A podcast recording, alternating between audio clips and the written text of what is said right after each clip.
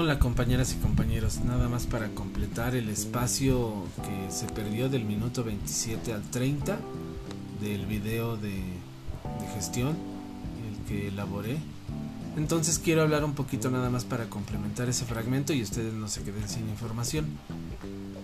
Uno de los puntos que faltó terminar era la reflexión sobre la práctica, tener conciencia de lo que es la práctica educativa y la práctica docente. La práctica educativa eh, hay que tener claridad que todo ese proceso de enseñanza y aprendizaje que, que tuvimos, por los que pasamos, tiene que ver con nuestra formación, con nuestra experiencia y nuestro desarrollo.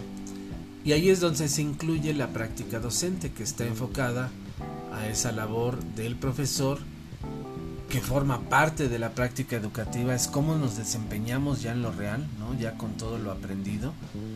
Son todas aquellas actividades que hoy en día realizamos para desarrollar nuestra clase. Si hablamos del directivo, esa práctica directiva es cómo enfrentamos las situaciones del día a día.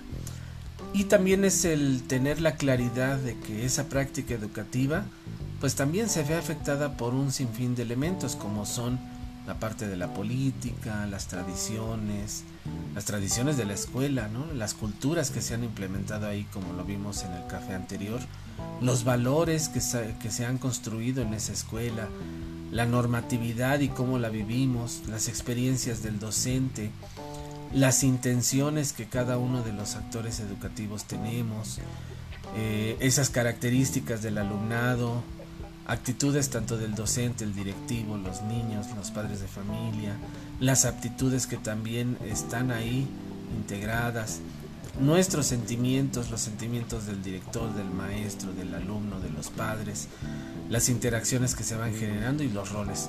Todos estos intervienen en toda esa parte, esa práctica educativa y se debe de considerar como un proceso complejo, pero además que tiene que ser consciente del mismo, ¿no? Para poder generar un cambio.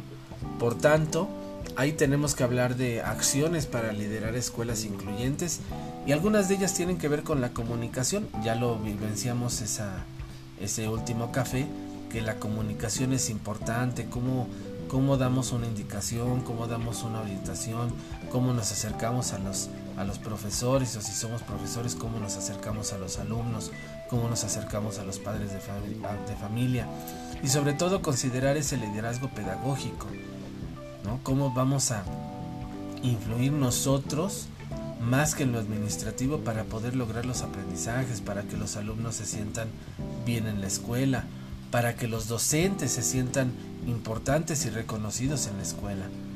Y cómo debemos de pasar de administrar eh, una escuela a movilizar la escuela. Y movilizar la escuela en lo pedagógico, en cómo los aprendizajes tienen que estarse dando, cómo tenemos que incluir a todos en esos aprendizajes y que no se queden con actividades aisladas donde los niños no participan en todos los contenidos curriculares. Pero para ello debemos de repensar ese trabajo. Ahí vamos a poder eh, ver videos como algunos de William Uri, donde nos habla del poder de la escuela,